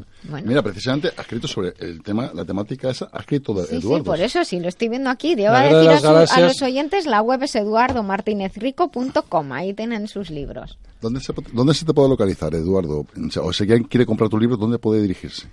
Para comprarlos, bueno, pueden cargarlos en la Casa del Libro, en el Corte Inglés, Es fundamentalmente. tiene facilidad. En, en la página web de la editorial, y mágica, Ujú. ahí pueden cargarlos. Sí, me parece que es imágica.com, que lo recordar, me parece que es, ¿no? Es decir, que... Sí. O, o en la página web también de la otra editorial que me está publicando ahora, de la editorial Dalia. Sí, lo- con Y, Dalia. Sí, efectivamente. Bueno, pues Eduardo, yo desde aquí quiero mandarte un fuerte abrazo, decirte que eres una persona muy culta en ese sentido, me gusta tu com- comunicación.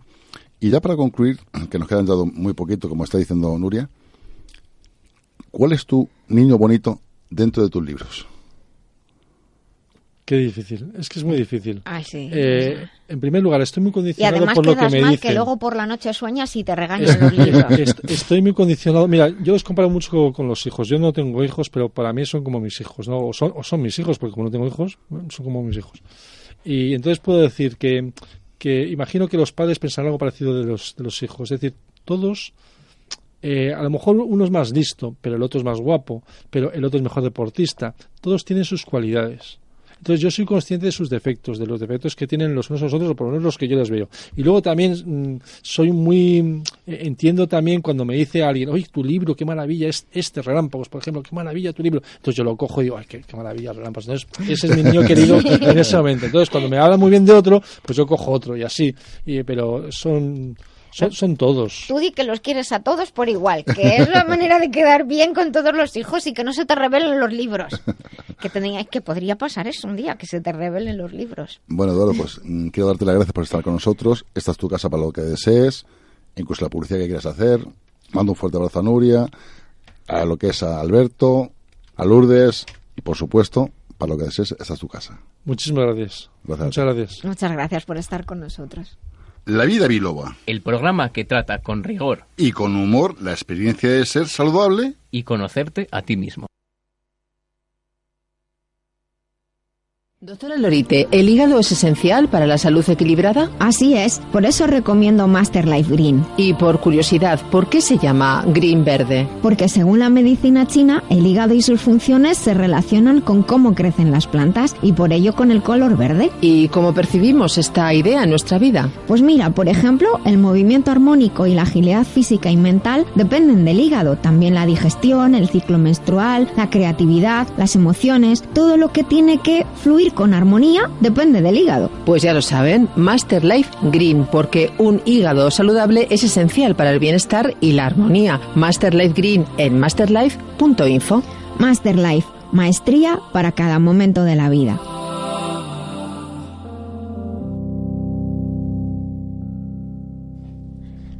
Bueno, pues la verdad es que eh, hoy hemos hablado de, muchos temas diferentes a lo largo del programa.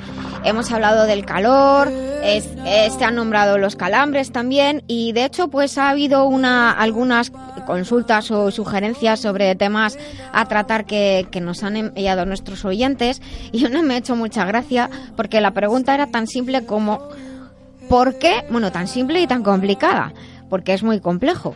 ¿Por qué eh, cuesta tanto perder peso a partir de los 40 y, por qué eh, cuesta tanto, o sea, se coge y cuesta y cuesta trabajo perderlo. Realmente, aunque parezca un poco extraño, pues en general en las mujeres ese, ese cambio de, en el control de peso suele ocurrir entre el torno a los 45, 50. Básicamente todos se pueden dar cuenta de que esto tiene que ver con un cambio metabólico que a su vez está relacionado con un cambio hormonal en torno a la, a la pérdida o a los cambios en la menstruación y por lo tanto a la llegada de la, de la menopausia. Pero hay un montón de procesos en el organismo, no solamente el control de peso, que se empiezan a alterar o a hacer más lentos o tenemos menos reactividad orgánica y algunos empiezan en torno a los 30. Eh, lo que pasa es que a los 30 hoy en día se, todavía se es muy joven y entonces a partir de los 40 se empieza a notar, se empiezan a notar más cambios. Por eso se habla de la crisis de, los 40. Yo suelo decir a mis alumnos, a mis estudiantes, cuando eh, estudiamos los terrenos, las enfermedades crónicas, que es cuando se empieza a decir esa frase de yo antes yo antes jugaba dos partidos de, de fútbol, dos de tenis, me bebía dos litros de cerveza y el lunes estaba como un rey, pero a partir de un momento ya no.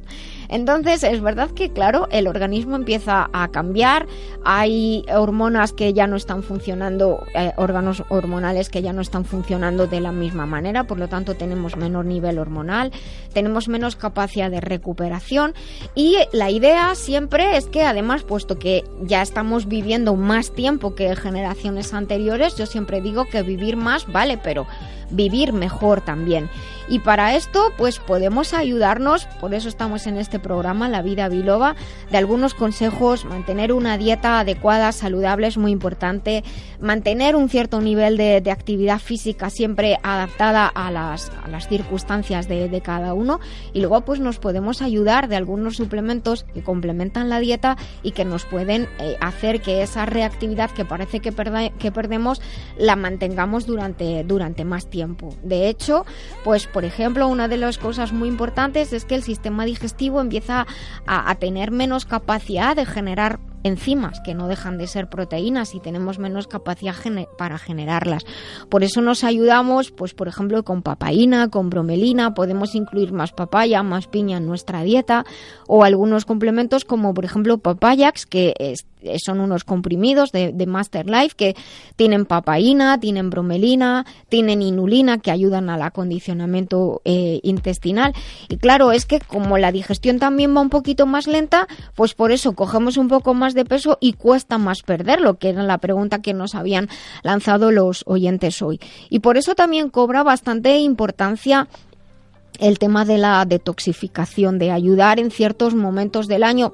Momentos buenos siempre es, pero hay momentos del año especialmente importantes para hacer algún plan detox y entonces ayudar a que la digestión vaya mejor, que la circulación vaya mejor, que el hígado, la vesícula también funcionen mejor y esto colabora a que no se coja peso y si se ha cogido que se tenga capacidad de perderlo. Pero evidentemente nosotros tenemos que, como decía mi abuela, por la vida tenemos que hacer nosotros. Ni los mejores suplementos eh, sustituyen el que nosotros llevemos unos hábitos de vida saludables. Les invito a entrar en la web de Masterlife, que es masterlife.info. Allí tienen un kit que es de apoyo al control de peso, que es el kit número 4, que, donde se les ofrece un programa de control de peso en dos fases. En la primera fase hay una fase de detoxificación y de acondicionamiento digestivo, así tenemos mi- nos hinchazón abdominal, menos gases y, y por otra parte en la segunda fase pues se va a ayudar, como digo, al, control de- del peso, perder peso si es que sobra y mantener el peso adecuado. Ahora bien, no es lo mismo adelgazar que perder peso. Perder peso relativamente es fácil, iban a decir, pero ¿qué estás diciendo, Nuria? Eh, la semana pasada tuvimos de hecho una conferencia al respecto y fue uno de los temas que más llamó la atención. Antes comentábamos acerca de, por ejemplo, tomar sustancias diuréticas que ayudan a perder agua. El agua por su densidad, en cuanto perdemos agua, perdemos peso, pero eso no es adelgazar. Adelgazar es perder volumen y es perder grasa. Así que perder peso dentro de lo que cabe es fácil. Por eso al principio, cuando alguien anda controlando su peso o ve que la ropa ya no le queda igual, que le queda más justa, que no queda tan holgada, que no se siente más cómoda, que se acumula grasa aquí y allá, sitios donde antes no estaba, pues el plan es controlar el peso y adelgazar. Y yo les invito a que se olviden de la báscula, sino que cojan una pieza de ropa que les venga bien, pues un pantalón o una falda o a lo mejor una parte de arriba, dependiendo de la constitución de cada uno, y que vayan viendo cómo al perder grasa esa ropita va a quedar más holgada y se sienten más, más cómodos. Y sobre todo que lo hagan con cabeza, que muchas personas hacen muchas tonterías, lo digo así de claro, para perder peso y ponen en riesgo su salud. Así que hay que hacer las cosas con, como digo, con cabeza. Y también, pues, en esos cambios hormonales que, que sobrevienen en torno a los 40, 45, pues nos podemos ayudar, por ejemplo, con perlas de aceite de onagra y de borraja, que son ácidos grasos omega 6 que ayudan a regular los niveles de estrógenos y de progesterona. Y les puede ayudar también el producto que se llama transferine para ayudar al sistema de control central de- del organismo, que es el sistema inmunológico, el sistema nervioso y el sistema endocrino. Con su composición con hongos escogidos, ciertas vitaminas, aminoácidos y ciertas sustancias específicas ayudan a que nuestro sistema de control funcione mejor durante más tiempo, incluso recuperar en la medida en que nuestro organismo nos lo, nos lo permita, recuperar funcionalidad. Y también ha llegado por WhatsApp un tema que es el de los calambres nocturnos, que está, están teniendo muchas personas en los días de, en estos días por el calor.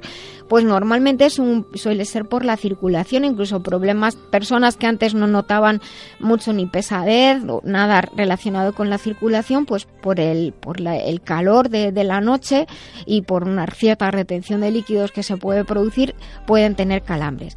Recuerden, beber líquidos, muy importante, comer fruta, que nos va a aportar la fruta las vitaminas y los minerales que, que necesitamos.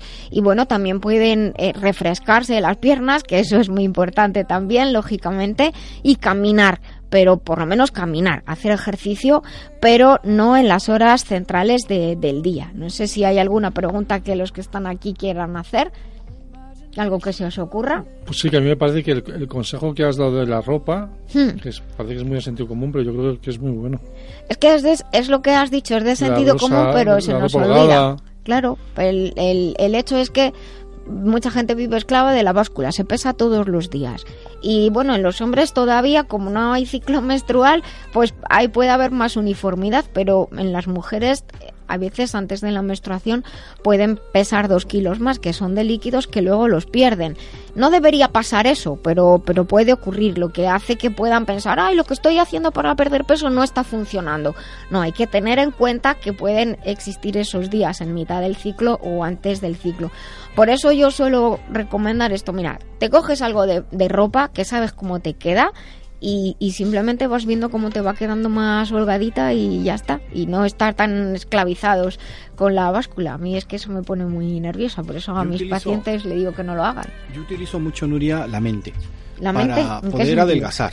¿Mm? De hecho, por ejemplo, yo me he quedado un cuerpo magnífico porque me vendo la moto a mí mismo de que quiero tener salud.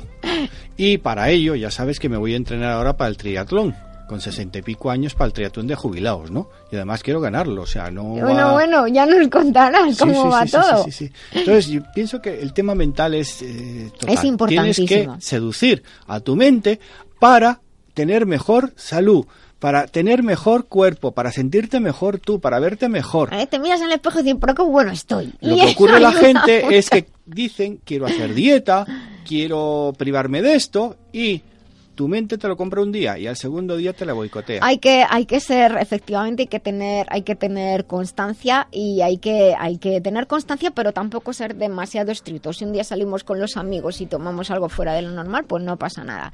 Pues, dime. Vale, pues venga, es que te vamos con el tiempo muy pillados. pues continuamos con lo que tú digas, Samu. Doctora Lorite, ¿es verdad que el hígado es uno de los órganos más importantes del cuerpo? Así es, porque participa en la detoxificación de la sangre. Por eso yo recomiendo Master Life Green.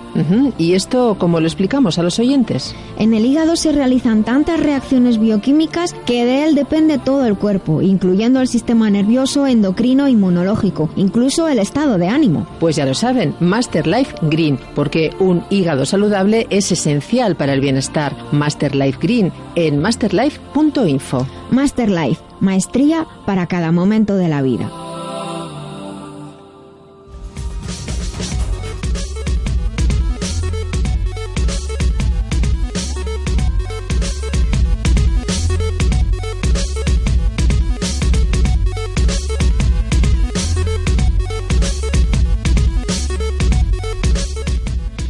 Bien, pues estamos aquí ya en esta mañana en La Vida Biloba y ya casi finalizando el programa tenemos a Quisco Carmona que nos va a traer hoy un tema súper, súper especial. Además, a mí particularmente me importa mucho porque por la zona donde vivo, de hecho, para venir para acá, hay días que tardamos más o tardamos menos dependiendo del número de ciclistas que haya en la carretera, porque tenemos que respetar que estamos ahí compartiendo, pues eso, compartiendo la- las vías, compartiendo la carretera. Buenos días, Quisco. Hola, ¿qué tal? Muy buenos días. Eh, un abrazo enorme, Nuria, un abrazo a todos los compis, los invitados y a todos los oyentes de La Vida Biloba. Oye, ¿y cómo es que te ha dado por prepararnos un tema de, de- de seguridad para, para el ciclismo? Porque la verdad Pues es que las noticias últimamente son ver, brutales. Es que estoy bastante indignado por muchas cosas con el tema del ciclismo, porque es una cosa que yo, por ejemplo, contigo no lo he hablado, Nuria, nunca contigo, que soy apasionado del ciclismo. A mí me encanta el ciclismo y yo practicaba el ciclismo cuando era joven. Anda, Mucho mira. más joven de lo que soy ahora, que sigo siendo muy joven, pero cuando era muy joven, muy joven, ¿vale? Pero yo tuve sí, un pues, atropello pues, que sepas, bastante- que sepas que yo de hace muchos años que trabajo con ciclistas, llevo a muchos ciclistas y efectivamente siempre me ha gustado mucho el ciclismo, por eso siempre, por eso me ha Mira que sorprendido. hablamos, mira que hablamos tú y yo de, de cosas, pero de esto nunca habíamos Y de esto, y de esto no. Bueno, pues como decía, estoy indignado porque yo tuve un atropello cuando era joven. Sí. Eh, eh, iba con mi bicicleta y tuve un accidente que la verdad que fue bastante grave. Me recuperé, no me quedaron muchas secuelas porque lo que tengo ya lo traía yo de fábrica, lo que tengo en la cabeza era pedra, como dice mi primo. Y, pero llevo un tiempo viendo unas noticias bastante desagradables, muchas muertes por culpa y muchos accidentes por, por el tema del ciclismo Sí. eh, a ciclista, perdón. Eh, y lo primero que, que veo es, es la, la falta de, de seguridad que se le emplea a los ciclistas. ¿no? Hay muchísimos ciclistas, pero hay 800 muertes al año y 50.000 accidentes todos los años eh, eh, que envuelven a, a ciclistas en esos, en esos accidentes. ¿no? Entonces, eh, me parece unos datos demasiado elevados, demasiado elevados. Yo sé que las carreteras, por ejemplo, con esto de las crisis, pues la verdad es que se han deteriorado muchísimo.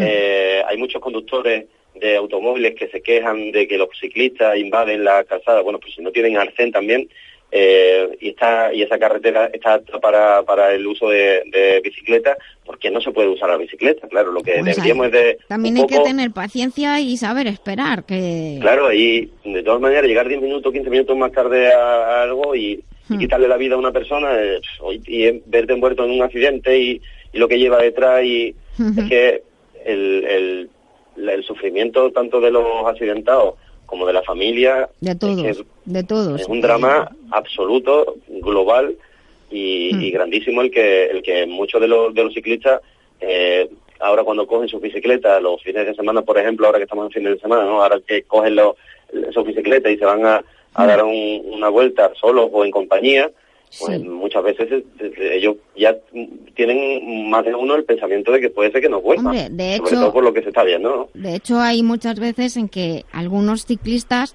eh, a sus propios hijos eh, no les inculcan tanto el tema del ciclismo por el miedo eh, que efectivamente a, a salir a la carretera. Así es.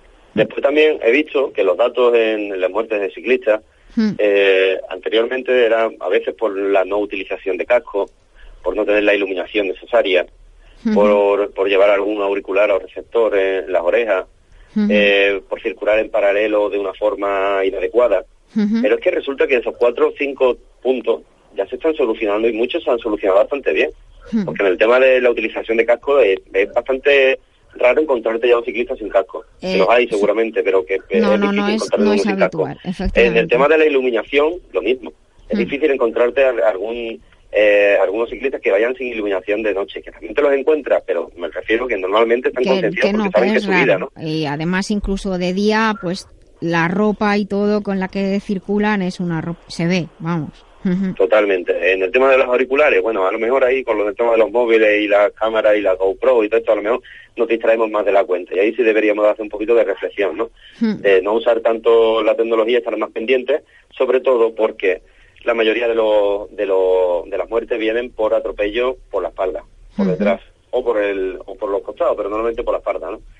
eh, quitando en, en casos como los, los que ocurrieron hace semanas de, de los atropellos eh, de, de personas que iban ebrias y se saltaron y Sí, atropellaron a muchas personas aquí en, España que fueron es unas semanas eh, dramáticas también, ¿no? Entonces, eh, viendo eso, lo que pensé, dije, bueno, voy a intentar buscar dispositivos para la seguridad de, los de los ciclistas a día de hoy, dispositivos tecnológicos. A ver, y La verdad cuéntanos. es que me hubiese, eh, me hubiese encantado encontrarme muchísimos más, y ahora hago un llamamiento también a todos los oyentes eh, o, o, eh, algún eh, profesional si que nos esté escuchando y tal, que si quiere, eh, me encantaría saber en qué, en qué quieren que eh, trabajemos lo- los desarrolladores de tecnología para su seguridad.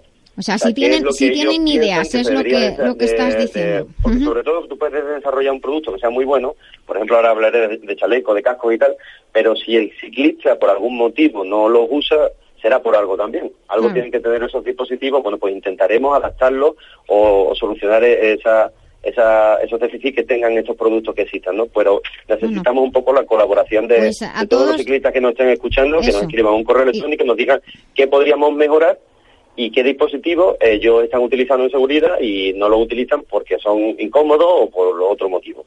¿vale? Eso, pues yo que sé que de- nos escuchan muchos clubs ciclistas, no dudes de que vas a tener respuesta.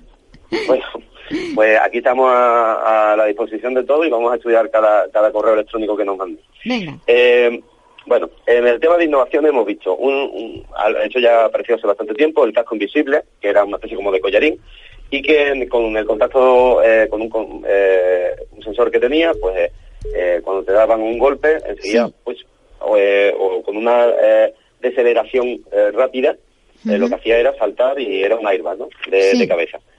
Después había otro dispositivo que también me parecía interesante, que era un anillo brillante con bastante potencia, el cual para las curvas, para eh, sobre todo para carreteras así de muchas curvas, de montaña, de, me parece un dispositivo muy muy importante y no solo el anillo ponértelo en la mano, sino también poner uno en el sillín, en la parte trasera, porque lo que emite este anillo Eso, eh, un a haz de preguntar, luz, que no, eh, no entendía muy bien de lo que iba.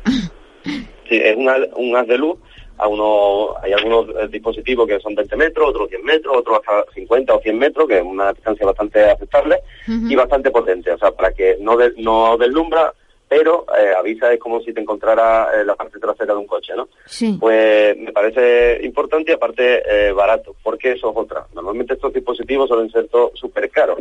Entonces, pues claro, también ese es uno de los motivos por el cual he visto que, que probablemente haya muchos ciclistas que no tengan este tipo de dispositivos que ahora vamos a nombrar. Sobre todo uno de los, el último. Eh, después, eh, eh, pero los anillos brillantes sí que son baratos. Sí. Después hay otro que se están desarrollando ahora, que es de Frog Design, que se llama Ciclodrone, y son dos drones de acompañamiento. Uno Ciclodrón. por delante y el otro por detrás. Además de avisar a los conductores de, de que hay un ciclista o un grupo de ciclistas, Sí. este tipo de sensores van a ir avisando de irregularidades del terreno, eh, cualquier incidencia que tenga en, en la carretera, etcétera. Entonces pueden ayudar no solamente a que no atropellen, sino a caídas y a otro tipo de, ¿Pero va de puesto, el, circunstancias va peligrosas. puesto en la bici o va alrededor tuyo? Volando. Va alrededor tuyo. Ah, sí, sí, qué curioso. Como dos Eh, guardaespaldas, hay uno por delante y otro por detrás. Ya hay algunos juegos para niños de, de pulsera que Sí. lo lanzan y empieza el dron a darte vuelta, a, a perseguirte, a tal, y después vuelve otra vez a ti.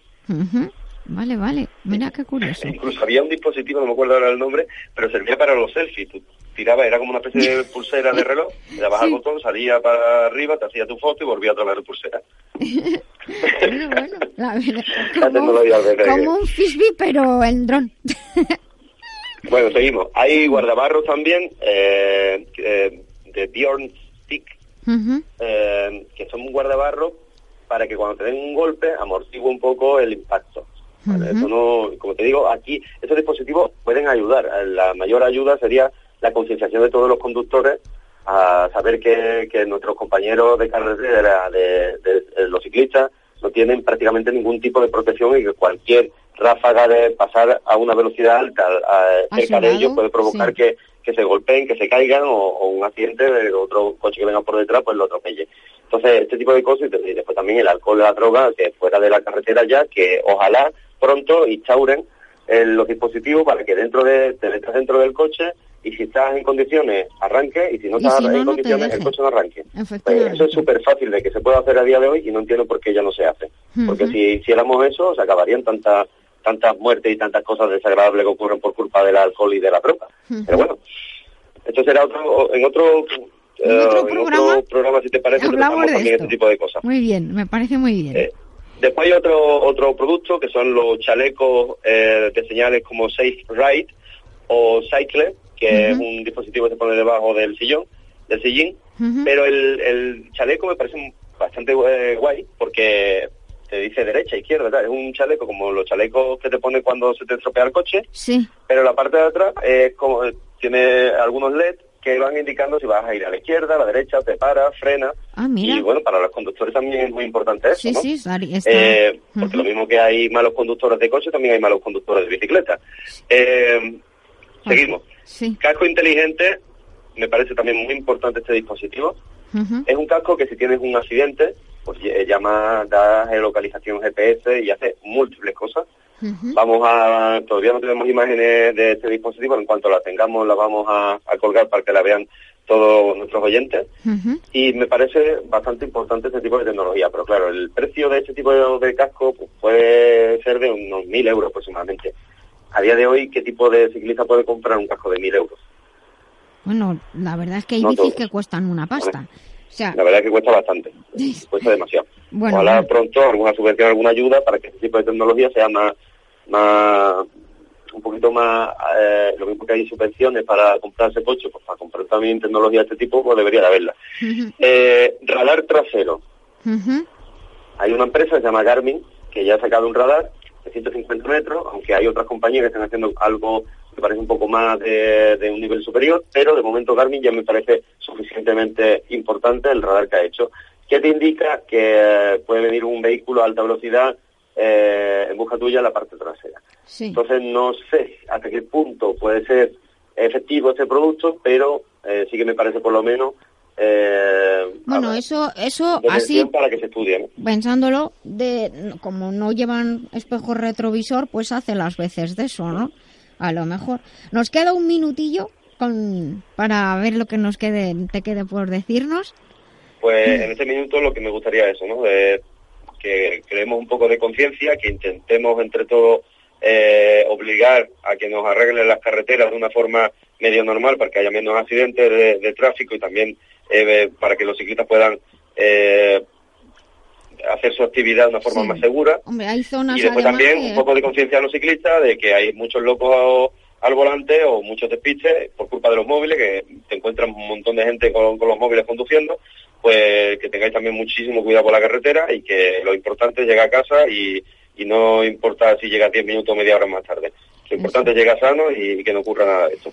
Pues Así eso, que, que, pues un la ca- besito enorme a todos. Eso, que en la carretera, la carretera estamos todos, eso es lo más importante y que bueno, que hay que tener paciencia y yo digo muchas veces, sobre todo para aquellos que alguna vez se ponen nerviosos, que dicen, mira estos que no sé qué, no sé cuántos, porque se escuchan muchas cosas, que piensen que ese que va ahí de encima de la bici puede ser su hijo, puede ser su sobrino, su nieto, puede ser cualquiera de, de su familia y ya no solamente el accidente que tiene el ciclista, sino lo que, todo lo que ocurre para, para su vida profesional, para la familia y para todos. Para la gran familia ciclista, un abrazo muy grande en el día de hoy desde La Vida Biloba. Espero que les guste este microespacio que hemos hecho dedicados a todos ellos en el día de hoy con Quisco Carmona. Quisco, un abrazo muy grande y nos vemos el próximo enorme y un- sábado. Y un, abrazo y mucho ánimo también a toda la familia que por desgracia hayan sufrido la pérdida de, de, de alguna persona haciendo la actividad que más querían, que era el ciclismo. Así que un besito Un beso muy grande a toda todos. esa familia y ojalá el año que viene pues podamos decir que ha habido cero muertes en, el tema del ciclismo. Ojalá que sí. Un abrazo muy grande y hasta el próximo Otro sábado, Quisco. Muchas gracias. Hasta luego. Adiós. Hasta luego. Adiós.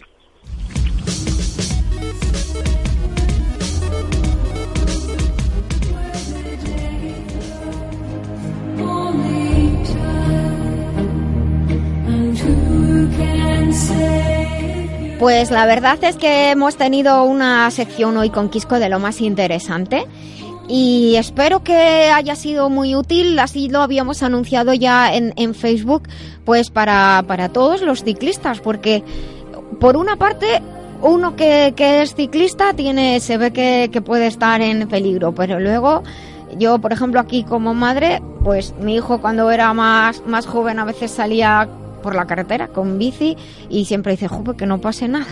Pero bueno, ¿qué es lo que más ha gustado hoy de- del programa de hoy? Benigno, Eduardo. Para mí, por ejemplo, las personas que han venido, o sea, es realmente un lujo. O sea, yo me siento eh, teniendo a Eduardo, a María José, son gente que aprendes. Entonces, le comentaba yo a Edu- a Eduardo a micrófono cerrado que yo soy una esponja. O sea, de verdad, utilizo la inteligencia artificial en mi propia vida. Me lo aplico todo a mí. Entonces, yo estoy con gente y voy aprendiendo. Voy aprendiendo y, y realmente yo he aprendido muchísimo aquí. Bueno, esa, esa capacidad de seguir aprendiendo realmente yo, yo lo, lo admiro y lo valoro mucho, ¿no? El que no decir, ya no tengo que nada que aprender. Yo creo que ahí ya acabaste de, de vivir, por, por así, por así Esa es decirlo. la vejez y la muerte según Castaneda, los cuatro enemigos del poder.